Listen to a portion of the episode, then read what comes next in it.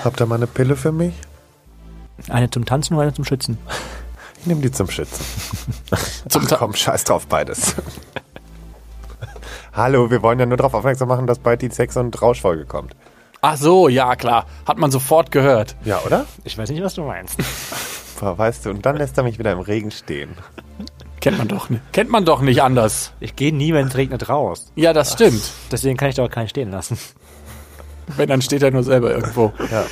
Wir reden heute über ein sehr, sehr, sehr, sehr emotionales Thema. Und ähm, da hat, glaube ich, jeder in der Community mindestens eine Meinung zu, wenn nicht sogar mehr. Und 100.000 Vorurteile. Aber vielleicht sind auch alle davon wahr. Und deshalb wollen wir heute mal ein bisschen näher uns die PrEP angucken. Schwanz und ehrlich. Der Podcast über schwulen Sex. Und hier ist euer flotter Dreier. Lars, das obszöne Partyluder, der weniger als tausend und einen Typen im Bett hatte, aber deine Zahl ganz sicher knackt. Jetzt spricht der Vater. Micha, unser Hobby-Exhibitionist, der, politisch inkorrekt, das Fitnessstudio nicht nur zum Sport machen benutzt. Zoll, zoll, zoll.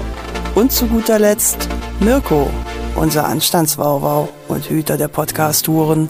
Wir reden über die PrEP. Und ich glaube, wir können diese Folge quasi nicht richtig machen, ohne dass wir irgendwem vor den Karren fahren. Aber wir geben unser Bestes, das so ausgewogen wie möglich von allen Seiten zu beleuchten. Deshalb frage ich aber zumindest als erstes mal euch beide, wie steht ihr denn eigentlich zu PrEP? Oder was sind, was sind so Dinge oder Gedanken, die ihr zu PrEP hattet, als ihr das erste Mal gehört habt, geil, da gibt es jetzt eine Pille, die hilft gegen HIV? Ich fand, als ich das erste Mal von der PrEP gehört habe, ähm, habe ich erst gedacht, uh, schwierig. Das wird so ein Ding, wo jetzt einfach alle ohne Gummivögeln und ohne Bedacht und jeder steckt sich mit anderen Dingen an, nur nicht mehr mit HIV. Das war so mein erster Grundgedanke. Bis ich mich dann so ein bisschen ähm, informieren lassen habe und ähm, von Bekannten, Freunden, weiteren Bekannten ähm, davon gehört habe, dass sie es nehmen und ähm, habe mich da so ein bisschen informiert und muss sagen, dass ich jetzt nach ähm, kurzer wie nennt man das denn, kurzer Abschreckungsphase, bin ich jetzt ein, ein Freund der ganzen Geschichte. Also pro ich bin Prep. Ja, ich bin pro Prep. Bist du denn bist du denn so vollkommen aufgeklärt? Hast du denn jetzt voll das das Gefühl, ja, alle Vorurteile sind völlig egal oder? Ja, na, was heißt alle Vorteile sind egal? Das auf keinen Fall. Aber ich bin so weit aufgeklärt, dass ich weiß, was eine PrEP macht und was sie eben nicht macht und ähm, welche Vorteile sie mir persönlich bringen würde und welche Vorteile oder welche Nachteile sie mir bringen würde. Und ähm, ich glaube, dass alle Fragen, die ich hatte oder habe, oder alle Zweifel, die ich hatte und habe, ähm, hatte nur, ähm, damit aufgelöst sind. Also ich glaube schon, dass ich der, derweil gut aufgeklärt bin, was die PrEP angeht. Man muss dazu ja auch sagen, wir haben uns jetzt wirklich verdammt lange damit befasst. Ne? Wir haben, Ja. Wie lange haben wir wirklich überlegt, diese Folge zu machen? Erstmal, das ging eigentlich schon los bei den HIV-Folgen, Ja. wo ich ja den Shitstorm des Jahrhunderts ge, äh, geerntet habe. Aber ähm, da seitdem hat sich ja auch meine Meinung geändert. Und ähm, grundsätzlich stehe ich jetzt mm, positiv, neutral positiv zu der PrEP und ähm, bin auch selber gewillt, sie zu nehmen. Was war denn vorher? Warum? ah, Ich war halt vorher auf jeden Fall anti, weil halt genau aus demselben Grund, wie Micha auch sagte, alle Vögeln wieder ohne Gummi rum, die Raten anderer Geschlechtskrankheiten schießen in die Höhe. Und ähm, am Ende muss man aber einfach sagen, es ist halt jedem selbst überlassen, ob er sich darauf einlässt oder nicht. Und wenn jemand sagt, okay, ich fühle mich durch die PrEP genug geschützt und das ist für mich halt der Ersatz für das Gummi oder wie auch immer, dann ist es halt sein Wille und dann hat man das auch so hinzunehmen. Und wenn man das halt nicht möchte, dann muss man halt mit der Person auch keinen Sex haben und dann ist es doch auch völlig in Ordnung. Beziehungsweise muss man halt mit der Person, dann kann man ja halt auf andere Weise schützen. Also kein Sex bedeutet, also man muss ja nicht sagen, okay, du PrEP, mit der habe ich keinen Sex mehr, sondern man kann ja trotzdem das Kondom nutzen. Das schon, nein, ich meine, bezogen meine ich darauf, dass diese Leute dann ähm, zum Beispiel auch sagen, nee, ich möchte einfach wirklich aufs Gummi dann verzichten, weißt du? Und wenn das jemand dann halt möchte, dann ist es auch in Ordnung, dann kann er das auch gerne tun. Aber dann muss man halt genauso akzeptieren, wenn der andere sagt, nee, ich möchte es halt eben nicht, ich möchte ein Gummi benutzen und dann ist es auch völlig in Ordnung.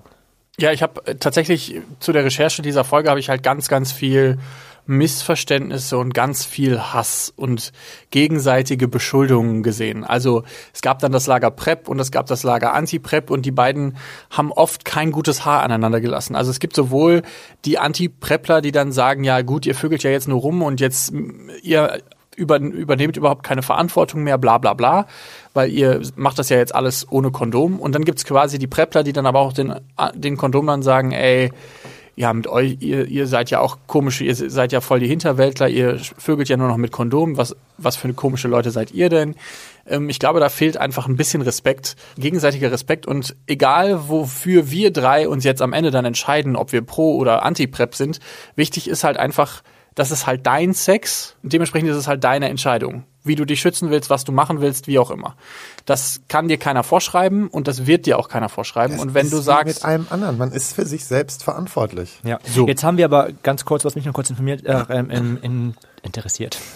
Es interessiert mich, mich kurz zu informieren darüber, wie du denn darüber, ähm, darüber denkst, Mirko. Also warst, wie warst du Prep vorher eingestellt und wie bist du Prep jetzt eingestellt? also ganz am Anfang fand ich es auch irgendwie schwierig. Also die PrEP fand ich im ersten Moment so ein bisschen mysteriös, sage ich mal.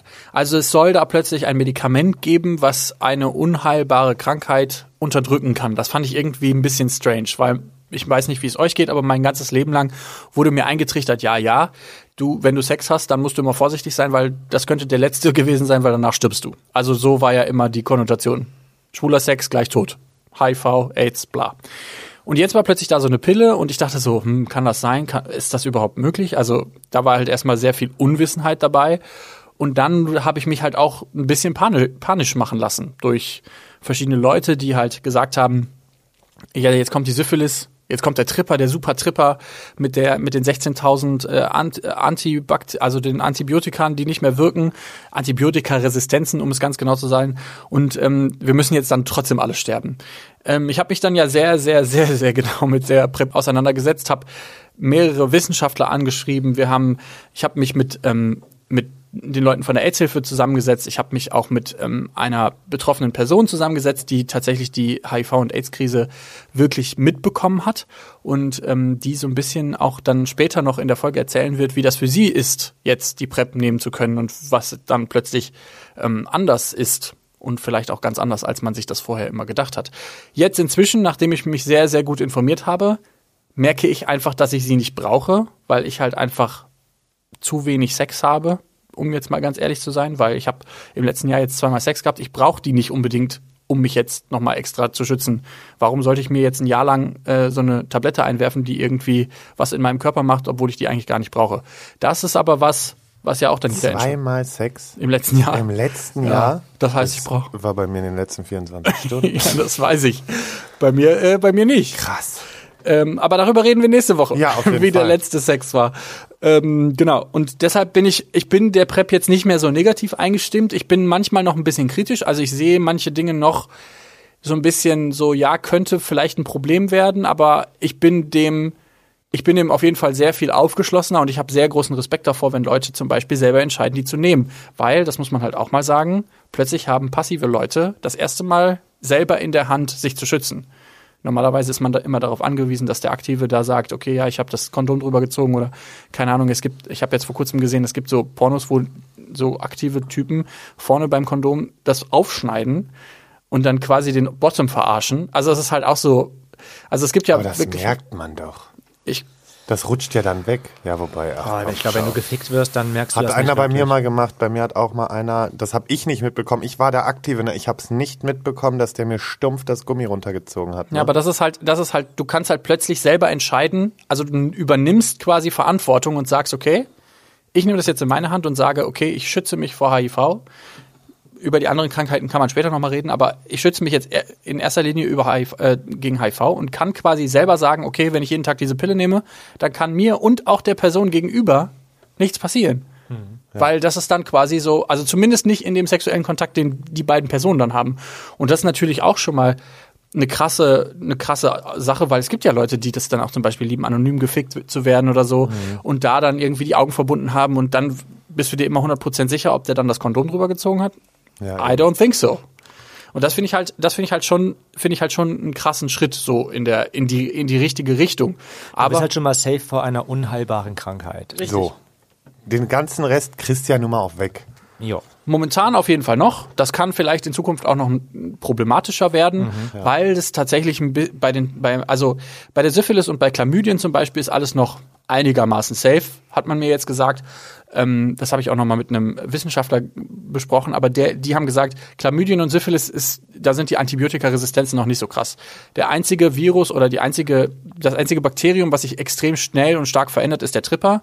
Und da kann es tatsächlich passieren in Zukunft, dass sich da Resistenzen bilden. Aber, und das muss man halt fairerweise auch sagen, einen Tripper kannst du dir auch zuziehen, indem du auf das gleiche Klo gehst, mit jemandem Ja. rumknutscht, rimst, bläst, also alles andere, Man muss aber dazu sagen, das hat sich ja schon in dem Falle mit der Behandlung verändert.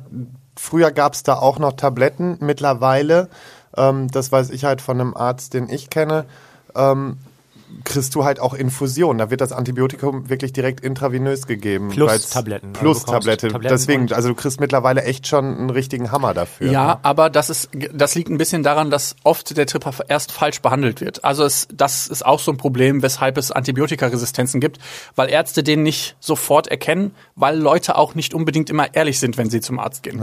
Also es gibt diese Antibiotikaresistenzen, die entstehen oft dadurch, dass im ersten Moment ein falsches Antibiotikum gegeben wird, der Tripper sich quasi des, darauf hingehend verändern kann, weil er quasi nicht komplett also nicht komplett abgetötet wird. Und dann wird erst das gemacht, was du gesagt hast, nämlich dann gibt es einmal eine Tablette und einen, ähm, ich glaube sogar tatsächlich einen Arsch oder so, eine Spritze. Eine Infusion. Eine Infusion bekommst Du du kriegst richtig. eine richtige Ah, okay. Infusion. Aber dann kriegst du quasi, ähm, kriegst du quasi die Infusion und äh, die Tabletten, dann ist das quasi direkt. Aber dann ist es halt auch tot. So. Ja. Und es gibt halt aber Ärzte, die verschreiben erstmal das Falsche. Aber darüber reden wir gleich, weil wir wollten weiterhin erstmal über die PrEP reden. Wie kommt man denn an die PrEP? Wisst ihr das? Durch deinen Hausarzt. Ja, also mittlerweile ist es doch so, du brauchst gewisse Ärzte. Also es sind es Genau. Dermatologe? gewisse- Nur Dermatologe? Nein, nein, Nein. nein, sondern es gibt eine, eine Liste. Ich habe letztens mal einmal so ein bisschen geguckt. Es gibt irgendwie so eine Liste und da stehen die eingetragenen Ärzte drin, die halt mit der Prep schon vertraut sind, die halt dann das verschreiben können. Wobei das aber in Düsseldorf schon relativ viele sind. Ja, ja, in Düsseldorf gibt es einige Anlaufstellen. In Köln sind es auch relativ viele. Auf dem Land ist das momentan noch ein bisschen schwieriger, an die PrEP zu kommen. Es gibt Listen bei der Deutschen AIDS-Hilfe zum Beispiel, die listen alle Ärzte auf, die die PrEP verschreiben. Oder zumindest die, die sich damit auskennen und dir das theoretisch verschreiben könnten. Weil, das ist halt das erste Ding, du gehst halt zum Arzt und machst dann erstmal ein Gespräch mit dem Arzt. Das heißt, du kriegst die nicht einfach so. Und da auch möchte ich kurz noch einhaken, bitte, bitte, bitte holt euch die PrEP nicht übers Internet auf dem Schwarzmarkt. Weil wenn man, oft sind es nicht unbedingt die richtigen Medikamente, die da drin sind und ihr könnt dann dadurch vielleicht sogar tatsächlich Resistenzen entwickeln gegen das HI-Virus, weil das nicht richtig dosiert ist und was weiß ich. Also das ist ein bisschen gefährlich. Deshalb immer bitte mit den Ärzten vor Ort hier in Deutschland reden, weil die sind da drauf auch geschult. So. Aber ihr kriegt dann als erstes erstmal so ein Gespräch, dann kommt der Herr La Lars Tönsfeuerborn, mit dem redet man dann kurz und sagt dann, okay, ist das denn sinnvoll für Sie? Ich weiß jetzt bei dir, du bist sexuell sehr aktiv, deshalb würde ich sagen, ja, vermutlich schon. Ja. Außerdem hast du viel Sex Männern zwischen Männern, weil das ist auch so ein Ding. Die PrEP gibt es jetzt seit Anfang des Monats, seit dem 1. September, gibt es die ja jetzt auf äh, Kassen, Rezept, genau. ja. Also Kasse übernimmt. die gesetzlichen Krankenkassen übernehmen das, die privaten Krankenkassen bisher noch nicht alle. Das ähm, können wir euch aber leider nicht genau sagen, welche da dann noch nachziehen werden oder nicht. Ähm, und genau, dann hat man so ein Gespräch und dann wird das äh, geklärt und wenn man dann zu dem Ergebnis kommt, man nimmt die PrEP, dann gibt es in Deutschland eigentlich nur eine einzige ähm, verschriebene vom Deut von der Deutschen AIDS-Gesellschaft verschriebene Möglichkeit, die PrEP zu nehmen und das ist jeden Tag. Das ist das einzige, was offiziell verschrieben ist. Es gibt aber auch eine zweite Art von PrEP und das ist die anlassbezogene PrEP. Das ist die, die du dann nimmst, wenn du zum Beispiel so ein Sexwochenende im Berghain hast oder wo auch immer, im, in, der, in der Babylon, im Sauna, Hamburg. wo auch immer. Ähm, Genau, ihr habt dann quasi die Möglichkeit, ähm, die anlassbezogen zu nehmen. Die wird dann anders eingenommen. Das bespricht man aber dann immer mit dem Arzt. Man, der Arzt sagt dir dann aber in dem Moment schon, in Deutschland ist das offiziell eigentlich nicht so zugelassen, aber das hilft auch, weil es gibt inzwischen Studien, die da belegen, dass man da sich auch zu 98 Prozent schützen lassen kann. Genau. Und dann nimmst du die PrEP, die kriegst du dann in so, eine, in so einem Döschen, da sind dann für den Monat die PrEP-Dinger drin. Und was halt total cool ist, heute rausgekommen, es gibt eine App, die heißt Prepared, also Prepared, ähm, in der du quasi eingeben kannst, wann du deinen letzten ähm, Arztbesuch hattest, was dein HIV-Status ist und ob du die PrEP schon genommen hast an dem Tag. Ähm, die könnt ihr euch gerne alle runterladen, da, also zumindest die Leute, die die PrEP nehmen wollen. Und dann nimmst du die PrEP und nach drei Monaten gehst du wieder zum Arzt, zum Kontrollbesuch, weil du musst alle drei Monate dich auf andere äh, STIs testen lassen. Also dann werden Chlamydien, Tripper, Syphilis und so weiter getestet und deine Nierenwerte werden gecheckt, weil es kann in Ausnahmefällen dazu kommen, dass äh, man, dass die Nierenwerte ein bisschen verrückt spielen, aber das kennt man schon aus der HI-Virustherapie, weil das ist das gleiche Medikament, was da benutzt wird. Also für die Leute, die unter der Nachweisgrenze sind und HIV-positiv sind und für die PrEP-Leute, das ist quasi ein ähnliches Medikament, nur bei der PrEP fehlt ein, ein Bestandteil quasi. Genau, und dann geht man zum Arzt, wird dann quasi gecheckt und im besten Fall werden dann alle STIs direkt schon im Keim erstickt und in einer utopischen Welt werden dann quasi so alle Krankheiten unterbrochen und man wird nie wieder krank. Theoretisch. Ja, das ist ja, die, die Rechnung soll ja aufgehen, aber das ist halt das Ding, dafür muss es halt dann wirklich auch Flächendeckend. So flächendeckend laufen, ja. Würdet ihr die PrEP nehmen? Also seid ihr so Ich bin jetzt soweit und Micha, wir haben ja schon gesagt, wir wollten eigentlich mal zusammen zum Arzt gehen. Ja, um uns Blut abnehmen zu lassen.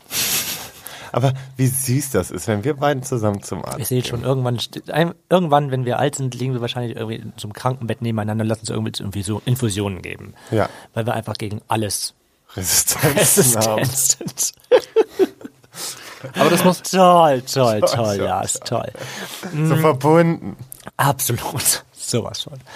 Ähm, also, obwohl ich einer bin, der sagt, ich finde die PrEP cool und es ist super, muss ich sagen, dass ich ein ultra fauler Mensch bin und ein total vergesslicher Mensch bin. Und ich würde vergessen, die PrEP jeden Tag zu nehmen. Das deshalb mein- die App. Ja, auch mit der App bringt das alles nicht bei mir. Also ich würde es Du vergessen. weißt doch, wie der mit der Technik ist. Erstmal das. Also ich bin da, wie gesagt, ich bin da, ich weiß, dass ich halt zu schlampig für sowas bin. Und das wäre so mein, mein Punkt, wo ich sagen würde, pff, das wäre wär dumm. Ja, dann, dann wäre es aber zum Beispiel wirklich doof, die zu nehmen, weil das ist eine der wenigen Momente, wo sich quasi eine HIV-Resistenz bilden kann. Ja.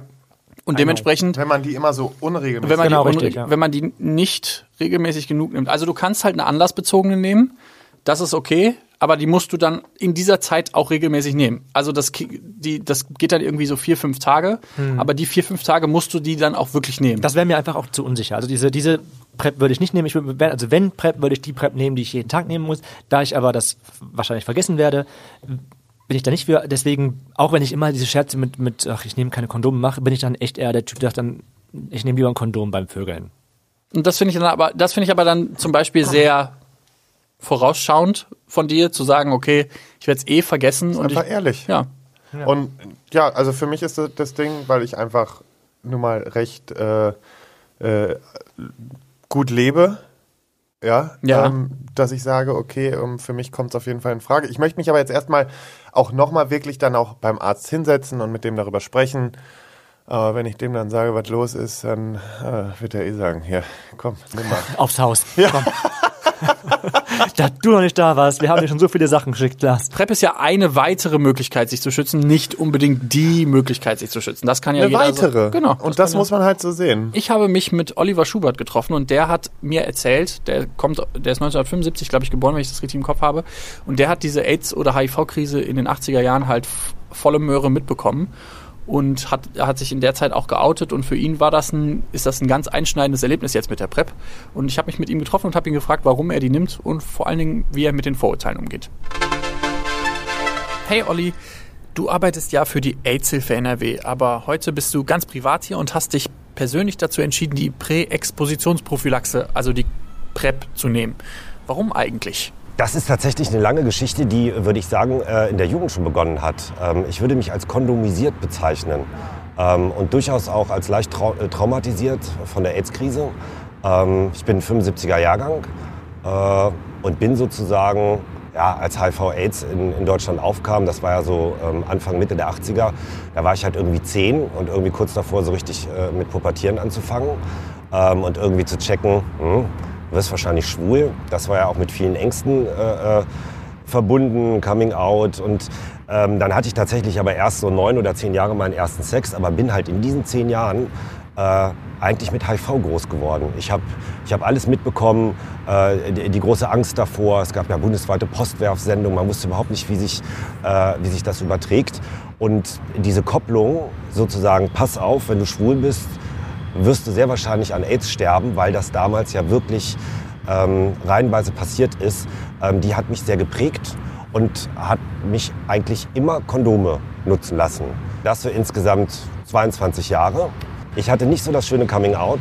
Ähm, also neben dieser äh, Verbindung Sexualität und HIV, das ist was Bedrohliches, da habe ich erstmal Angst vor, hatte ich irgendwie nicht so tolle Eltern die mein Coming-out überhaupt nicht akzeptiert haben und mich tatsächlich also als Arschficker beschimpft haben, auch gesagt haben, du wirst dann AIDS verrecken. Also es war so ihr Umgang, mit meinem Coming-out umzugehen. Und tatsächlich habe ich mir irgendwann, da kann man darüber diskutieren, ob das äh, klug war oder nicht, das sehr zu Herzen genommen und habe immer gesagt, das werde ich denen nicht gönnen, diesen Triumph ähm, ich werde nicht an AIDS sterben. Und das erklärt auch so dieses Kontrollierte. Ich benutze immer ein Kondom. Ähm, so Geschichten, die man ja auch von Freunden oder Bekannten hört, das hat dann mal so mit dem Kondom nicht geklappt oder ähm, da habe ich die Kontrolle verloren, das gab es bei mir nie. Und deswegen ist Sexualität eigentlich immer für mich mit Kondom und gleich AIDS und Sterben in Verbindung gewesen. Darauf habe ich ehrlich gesagt keine Lust mehr, weil das Benutzen von Kondomen in den 22 Jahren hat immer unterschiedlich gut geklappt. Manchmal ja und manchmal halt auch überhaupt nicht.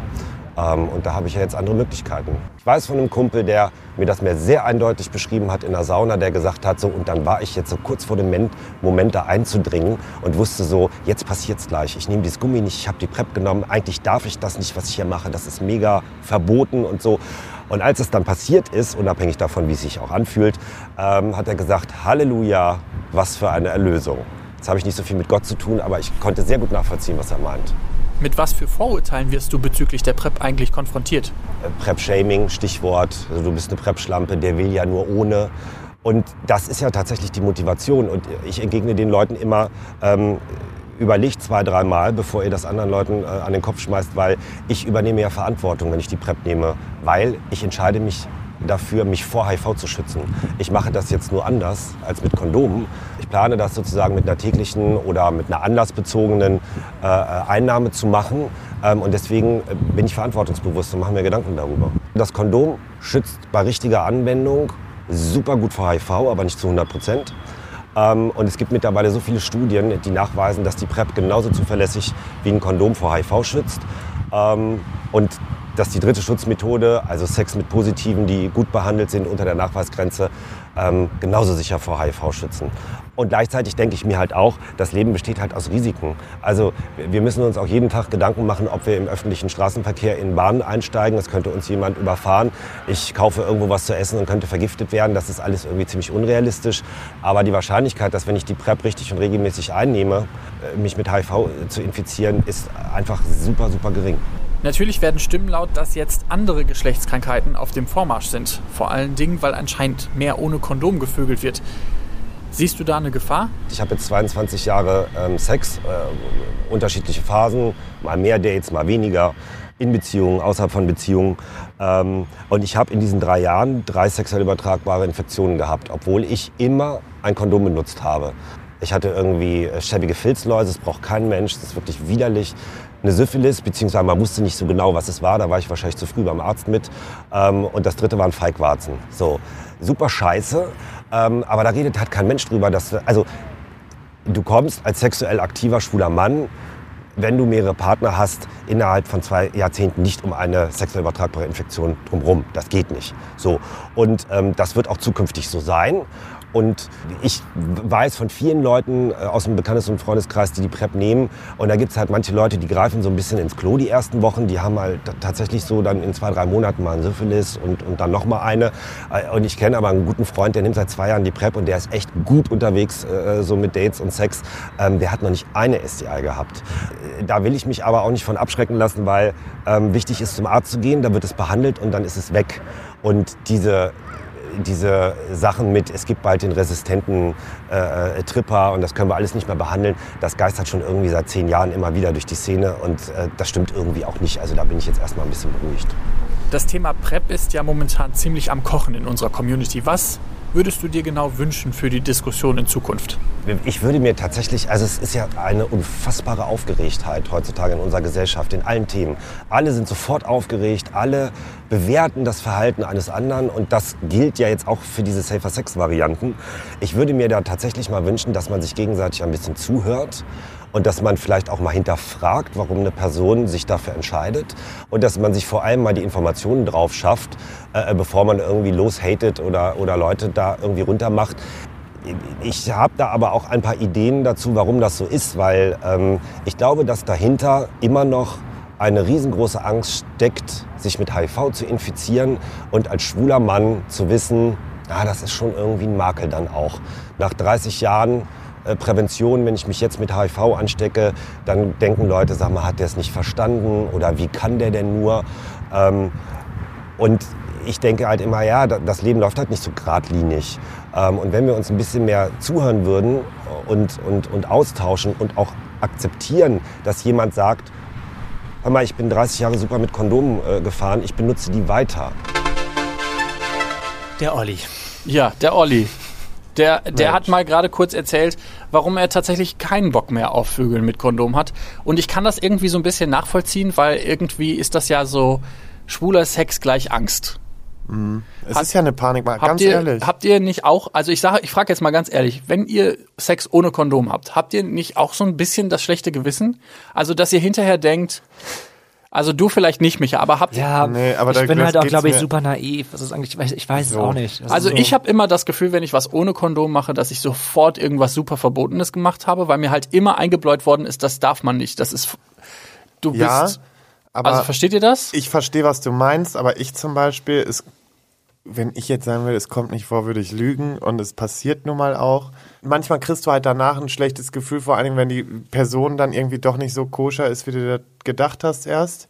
Ähm, aber grundsätzlich richtige Gewissensbisse so in dem Sinne nicht. Also mal so ein schlechtes Gefühl, ja, aber so, dass ich dann wirklich da sitze und mir länger Gedanken mache, hm, eher ich bin weniger. jetzt auch nicht, dass ich da sechs Wochen lang sitze nee. und denke, oh mein Gott. Das Problem ist aber, wenn du so aktiv bist wie jetzt Micha und ich zum Beispiel oder so, oder ähm, so. Oder so. Ja, so wie der oder so. Der oder so, der macht das nämlich auch ganz toll. Nee, und ähm, dann machst du nun mal auch des Öfteren mal eine schlechte Erfahrung oder hast dir vielleicht auch schon mal irgendwas geholt. Ähm, und dadurch baut sich natürlich auch eine gewisse Angst auf. Ich habe aber das Gefühl, dass wir den Schuh uns auch anziehen. Also wir sind auch diejenigen, die sagen, okay, ja, wir wir machen das auch. Kennt ihr irgendjemanden sonst, der sich jedes Jahr zum Arzt gibt, gibt und Dinge über sich ergehen lässt, die er eigentlich nicht machen will? Blut abnehmen, Abstriche machen. Klar, du machst das auch so ein bisschen, Micha, wenn du das Gefühl hast, es ist akut. Ja. Aber ich zum Beispiel gehe jedes Jahr einmal zum Arzt und lass mir Blut abnehmen, obwohl ich das hasse wie die Pest. Aber nur, weil ich das Gefühl habe, ich, das wird von mir erwartet und ich möchte das, muss das machen. Ich finde es ja auch gut, dass wir so dass wir da so mit offenen Augen durch die Welt gehen. Aber ich habe oft auch das Gefühl, dass uns das so ein bisschen von vornherein immer eingebläut worden ist. Aber wir ich müssen zum Beispiel, ich gehe alle drei das, Monate ist, los. Aber ist das, aber ist das wirklich negativ? Also ich finde das eher, ich finde das doch eher gut, wenn man schon mit sehr viel Bedacht und mit Vorsicht irgendwie, oder mit, mehr mit Bedacht zum Arzt geht, wenn man weiß einfach, jede, jedes Jahr gehe ich zum Check quasi zum Arzt, ist ja nicht unbedingt schlimm. Das finde ich grundsätzlich cool, aber wenn es dann beim Sex, wenn man dann beim Sex das Gefühl hat, ich mache hier gerade was Verbotenes oder was falsch ist, obwohl man sich ja seinen Trieben hingeben lassen soll. Ich weiß, bei euch beiden ist das jetzt nicht so krass, ich aber ich finde es nur einmal im Jahr losgehen, ne? ich würde Panik kriegen. Ich bin, ihr kennt mich ja. Ja, ne? aber das ist halt. Aber ich kenne mich mittlerweile in der Mikrobiologie in der Uniklinik, also beim besten Willen. Nicht nur da, sag ich dir. Ja. Nein, aber das ist, ich finde es halt, ich finde es halt voll schade oder voll krass, dass ich oft beim Sex einfach den Kopf anhabe, obwohl ich den eigentlich gerne ausschalten würde, ja, weil das ich dann musst du machen. Das lernen, das bringen wir dir noch bei. Ja, aber zum Beispiel Kopf ausschalten, was du sagst, kann ich ja auch sehr schwierig, auch wenn ich viel Sex habe, aber bei den wenigsten komme ich dazu, mich wirklich fallen zu lassen. Ich finde es eine total spannende Diskussion, weil das ist, glaube ich, das erste Mal, dass wir alle merken, wie vielschichtig dieses Thema PrEP plötzlich auch moralisch wird, weil von außen so viel Input gegeben wird, was wir alles bedenken sollen und was wir alles bedenken müssen und Vorsicht, bla bla bla. Und da merkt man einfach, wie auch unterschiedliche Positionen alleine hier in diesem Raum schon zu Diskussionen führt und erklärt vielleicht auch, warum die PrEP außerhalb unseres Raumes, also außerhalb unserer kleinen Sprecherkabine, extrem explosiv ist, weil viele Leute viele Meinungen haben und eben auch viel Unsicherheit dabei ist. Und ich habe deshalb mit zwei Wissenschaftlern geredet und mir die wichtigsten Fragen, die wichtigsten medizinischen Fragen zu PrEP erklären lassen, damit ich ein für alle Mal sicher bin, dass wir da, dass wir erstens das Richtige erzählen und dass ihr zu Hause auch wisst, was da genau passiert. Und dafür habe ich mit Dr. Christoph Böseke und Dr. Christoph Spinner geredet. Und die beiden haben mir erklärt, wie die PrEP genau funktioniert, was die macht im Körper, wie man die einnehmen muss und so weiter und so fort. Wissende Wissenschaftler. Herr Dr. Böseke, wie funktioniert die PrEP eigentlich genau? Letztlich ist das eine Tablette, die wir im HIV-Bereich schon ganz lange kennen. Das ist die HIV-Therapie besteht so aus ähm, ein bis zwei Tabletten, die mindestens drei Wirkstoffe enthalten. Und diese PrEP-Tablette ist ein lange ein wesentlicher Bestandteil unserer klassischen HIV-Therapie gewesen. Da haben wir schon über zehn Jahre Erfahrung mit. Die muss einmal täglich eingenommen werden und die sorgt dann dafür, dass Viren, HIV-Viren, wenn sie in den Körper kommen, sich nicht vermehren können und damit sozusagen keine Nachkommen erzeugen können und man sich damit dann eben nicht anstecken kann. Sozusagen wie so der Firewall, an der die Viren dann abprallen, wenn sie versuchen, den Körper zu betreten.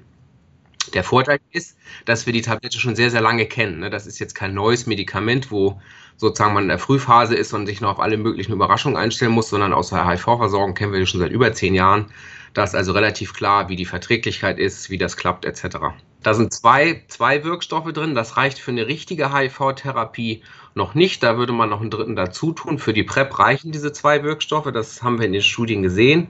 Also das wir, die Viren, die da äh, den Körper betreten, die sterben irgendwann ab und versuchen aber natürlich Nachkommen äh, zu erzeugen und die dann vor Ort zu lassen. Und das klappt eben nicht, weil die Tablette bei der Vermehrung des Erbgutes sich sozusagen einbaut und dann kaputtes Material entsteht und damit keine sozusagen keine guten Sicherungskopien entstehen können ähm, und man sich damit dann nicht anstecken kann. Ich habe eben im Podcast schon gesagt, dass es eigentlich zwei unterschiedliche Einnahmeschemata gibt. Zum Beispiel die anlassbezogene PrEP, wo man dann vier bis fünf Tage mit Einnehmen beschäftigt ist. Können Sie, Herr Dr. Böseke, da nochmal erklären, wie das genau funktioniert? Mhm. Also das ist, das ist eine der häufigsten Fragen, die wir hier auch kriegen von der Europäischen Arzneimittelbehörde. Die müssen ja alle Medikamente in Europa zulassen, so auch bei der PrEP. Äh, und die haben gesagt, ja, dafür ist es zugelassen, könnt ihr machen. Die haben aber gesagt, das ist für die einmal tägliche Einnahme zugelassen. Also jeden Tag eine Tablette. Der Vorteil ist, da hat man dauerhaften Schutz, egal ob man noch äh, vorher zu Hause vorbeilatscht, bevor man Party macht oder ähnliches, sondern man ist sozusagen rund um die Uhr 365 Tage im Jahr geschützt. Das haben die deshalb gemacht, weil es natürlich in diesen PrEP-Studien auch durchaus ein paar Leute gab, die sich mit HIV angesteckt haben und das waren eben die, die die Tablette nicht genommen hatten. Man konnte dann sozusagen in deren Blut gucken. Die hatten nicht genug Medikamente im Blut und haben sich deshalb angesteckt. Deshalb sagt die Behörde am liebsten am jeden Tag. Man kann das aber auch anders bezogen einnehmen. Das ist das, was du gefragt hast. Also man weiß, man hat ein Partywochenende und ansonsten in den nächsten sechs Monaten außer Arbeit und Gartenarbeit nichts vor sich, was einem mit HIV in Kontakt bringen könnte, dann kann man das sicher auch anlassbezogen machen. Dazu muss man bis zu zwei Stunden vorher zwei Stück, zwei Tabletten einnehmen und dann 24, 48 Stunden danach auch noch jeweils eine, also insgesamt vier. Wenn das Wochenende länger dauert, muss man es eben noch entsprechend verlängern, bis zu 48 Stunden nach letztem Risikokontakt, wenn es denn einer war. Das werden wir, glaube ich, zunehmend auch sehen, weil wir durchaus Leute auch in der Beratung haben, die sagen, ich habe jetzt nicht 24 Stunden am Tag alle möglichen HIV-Risiken, sondern ich habe ein, zwei Partywochenenden in Berlin, London und Kanaren. Da würde ich mich gerne abdecken, aber dazwischendurch muss ich keine Tablette futtern, die ich sozusagen nicht brauche, weil ich kein Risiko habe. Ne? Mit Herrn Spinner habe ich das Interview via Telefon gemacht, weshalb jetzt die Tonqualität etwas schlechter ist. Ich wollte aber schon wissen, welche Nebenwirkungen die PrEP hat. Es gibt so vielleicht, ja, am häufigsten milde Magen-Darm-Veränderungen, das heißt, dass die Stuhlkonsistenz äh, sich in den ersten Wochen verändert. Üblicherweise kehrt es dann zur Normalität zurück. Einige wenige Teilnehmer haben ganz selten mal Probleme wie Kopfschmerzen oder Hautausschlag, aber es sind wirklich Einzelfälle. Meine klinische Erfahrung so bei meinen etlichen 100 Patienten, die wir hier versorgen, ist, dass die PrEP sehr gut vertragen wird. Aber natürlich, kein Arzneimittel hat keine Nebenwirkungen. Ich denke, am Ende bleibt es auch eine Abwägung ähm, Risiko, eine Arzneimittelnebenwirkung gegenüber Schutz durch HIV. Und ich glaube, da muss jeder ja auch selbst seine Erfahrungen machen und jeder für sich eine individuelle Entscheidung treffen. Meine Erfahrung im Alltag ist allerdings, dass sehr viel häufiger der Wunsch nach Schutz vor HIV viel größer ist als die Angst vor Nebenwirkungen und das möchte ich an der Stelle bestärken. Das ist auch so in der klinischen Praxis. Wer ist die PrEP eigentlich, Herr Böseke? Seit diesem Monat zahlt die gesetzliche Krankenkasse sowohl die Tabletten als auch die Untersuchungen, die dazugehören, also die Gespräche bei den Ärzten, Laboruntersuchungen etc. Man muss halt wie immer den, die 5 bis 10 Euro fürs Rezept dazu bezahlen. Das hat aber mit der PrEP nichts zu tun, das ist die allgemeine Rezeptgebühr in Deutschland. Und dann kriegt man das sozusagen kostenlos von der Krankenkasse. Zum Schluss die Fragen aller Fragen, die jetzt auch schon ein paar Mal in unserem Podcast rumgegeistert ist. Werden jetzt andere Geschlechtskrankheiten auf dem Vormarsch sein und der Supertripper uns alle dahin raffen, Herr Spinner? Ja, die Frage ist absolut berechtigt. Aber ich glaube, man muss sie in mehrere Teile zerlegen. Das eine ist die Frage nach der Zunahme sexuell übertragbarer Erkrankungen im Kontext von PrEP. Und dabei bleibt zunächst mal festzuhalten, dass sexuell übertragbare Erkrankungen durch Schmierinfektionen, das heißt ähm, Tripper, Chlamydien, Syphilis, die wir gerne als Indikatorerkrankungen für sexuelles Risikoverhalten in der Medizin benutzen, deutlich zunehmen, allerdings schon seit ja, Anfang der 2000er Jahre, und zwar in der gesamten entwickelten Welt. Was bedeutet das? Bereits seit Mitte oder Anfang der 2000er Jahre sehen wir vermehrt sexuell übertragbare Erkrankungen und ich sage es nochmal zur Erinnerung, die PrEP wurde 2010 das erste Mal in einer Studie untersucht. Also das heißt, da gab es noch keine Kenntnis von PrEP. Das gibt es als Erklärungshypothese. Es gibt verschiedene Länder, die auch schon vor Verfügbarkeit der PrEP, zum Beispiel in Australien, nachgewiesen haben, dass der Kondomgebrauch zurückgeht. Und zwar wirklich merklich. Also das betrifft vor allem den Kontext von schwulen Männern. Und warum ist das so? Das ist nicht abschließend geklärt, aber man kann sich leicht vorstellen. Auch in Deutschland wurde ein Teil der Sexualprävention mit der Angst vor HIV verknüpft. Und HIV ist heute dankenswerterweise eine sehr, sehr gut behandelbare Erkrankung geworden, weil wir eine sehr gut verträgliche und hocheffektive Therapie anbieten können. Also deswegen sexuell übertragbare Erkrankungen nehmen zu. Ja, das war allerdings auch schon vor der PrEP so. Im Moment sehen wir eine weitere Zunahme. Das muss sicher sehr aufmerksam beobachtet werden. Aber man darf dieses Phänomen nicht nur alleine mit der PrEP verknüpfen, sondern das hat in meinen Augen im Wesentlichen mit dem Verlust der Angst durch Tod vor HIV zu tun. Und das ist an sich ja eigentlich eine gute Botschaft, dass wir HIV heute so gut behandeln können. Jetzt zum zweiten Teil der Frage. Was passiert mit Resistenzen und Therapie? Ich glaube, die PrEP bietet uns auch eine große Chance, weil zur PrEP-Versorgung ist im Moment alle vier Monate eine Untersuchung vorgesehen, zu der gehört nicht nur der HIV-Test, sondern dazu gehört in jedem Fall auch ein Test auf eine Syphilis-Infektion und entsprechende Risikokonstellation auch eine Untersuchung auf andere sexuell übertragbare Erkrankungen. Und mein persönliches Erleben bei unseren Patienten ist, dass wir heute ein sehr, sehr gutes Versorgungsnetz zur frühen Erkennung und zur gezielten Therapie sexuell übertragbarer Erkrankungen anbieten können. Und gerade im Kontext von Resistenzentstehung, also im Umgang mit Antibiotika, ist wichtig zu wissen, richtig eingesetzte Antibiotika haben ein geringes Risiko, dass es zur Entstehung von Resistenzen von Erregern kommt. Das Gefährliche ist nur, dass eben zu viele Antibiotika in der Breite eingesetzt werden. Deswegen ist für uns wichtig, dass wir ganz klare Empfehlungen haben, wann müssen Begleituntersuchungen erfolgen und wie wird therapiert. An der Stelle will ich auch nochmal dafür werben, dass PrEP-Anwender nicht einfach selbstständig, wenn sie das Gefühl haben, sie haben eine sexuell übertragbare Erkrankung, Antibiotika einnehmen, die sie vielleicht noch in der Schublade von ihrem letzten Arztbesuch finden, sondern ganz gezielt zu ihrem Arzt gehen und sich beraten lassen. Und dann ist das Risiko von Resistenzen auch gering. Ich versuche das jetzt nochmal zusammenzufassen.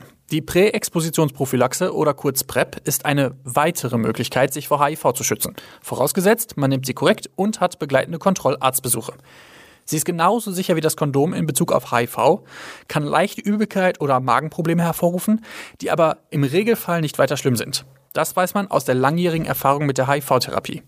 Die PrEP ist nicht für jede Person geeignet oder nötig und deshalb gibt es ein Beratungsgespräch vor dem Start der Einnahme. Seit dem 1. September kann man in spezialisierten Praxen die PrEP verschrieben bekommen und zahlt nur noch die Arzneimittelgebühr. Zumindest, wenn man gesetzlich krankenversichert ist. Bei den privaten Krankenversicherern dauert das noch ein bisschen. Andere STIs haben einen leichten Anstieg, der aber zumindest momentan nicht mit der PrEP in Verbindung gebracht werden kann. Das sollte und wird aber weiter beobachtet. Ich hoffe, wir haben euch einen kleinen Überblick über die PrEP geben können, was auch unsere Vorurteile am Anfang waren, in welche Richtung sich das entwickelt hat und was vor allen Dingen für ein moralischer Apparat am Ende dahinter euch steht. Ich möchte einfach nur sagen, Leute, seid tolerant dem Thema gegenüber, verurteilt niemanden, der sagt, er schützt sich dadurch, weil es ist nun mal ein Schutz, man sollte es so akzeptieren und äh, ich finde, man sollte dem ganzen Thema einfach ähm, Akzeptanz entgegenbringen und vor allem Kein Slut-Shaming. So, das macht man einfach nicht, weil wenn jemand das möchte, ist es okay und wenn du es nicht willst, dann musst du es nicht mitmachen und dann ist Richtig. es in Ordnung. Dann habt ihr halt einfach keinen Sex miteinander. Es tut mir so, leid, ja, Lars. aber hätte es so gibt schön noch sein genug andere. Okay.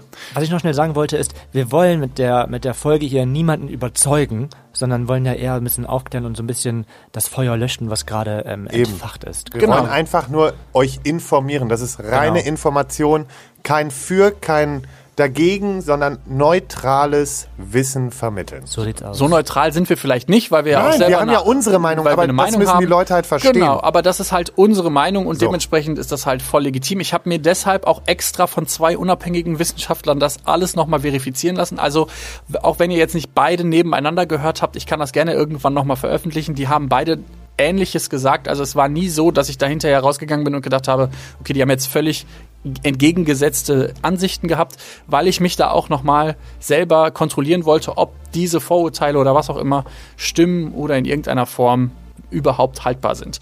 Ansonsten, ähm, wa- warum habe ich eigentlich diesen Bettler-Part bekommen? Du wolltest ihn haben. Egal, ich bettel, ich laufe hier rum mit der Dose. Mit meiner Warte kurz.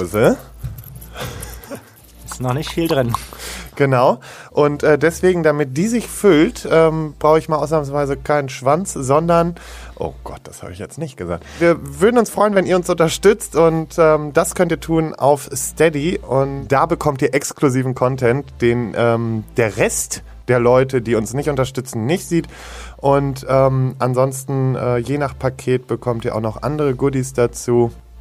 Von daher würden wir uns freuen, denn dann können wir euch noch viel, viel mehr bieten.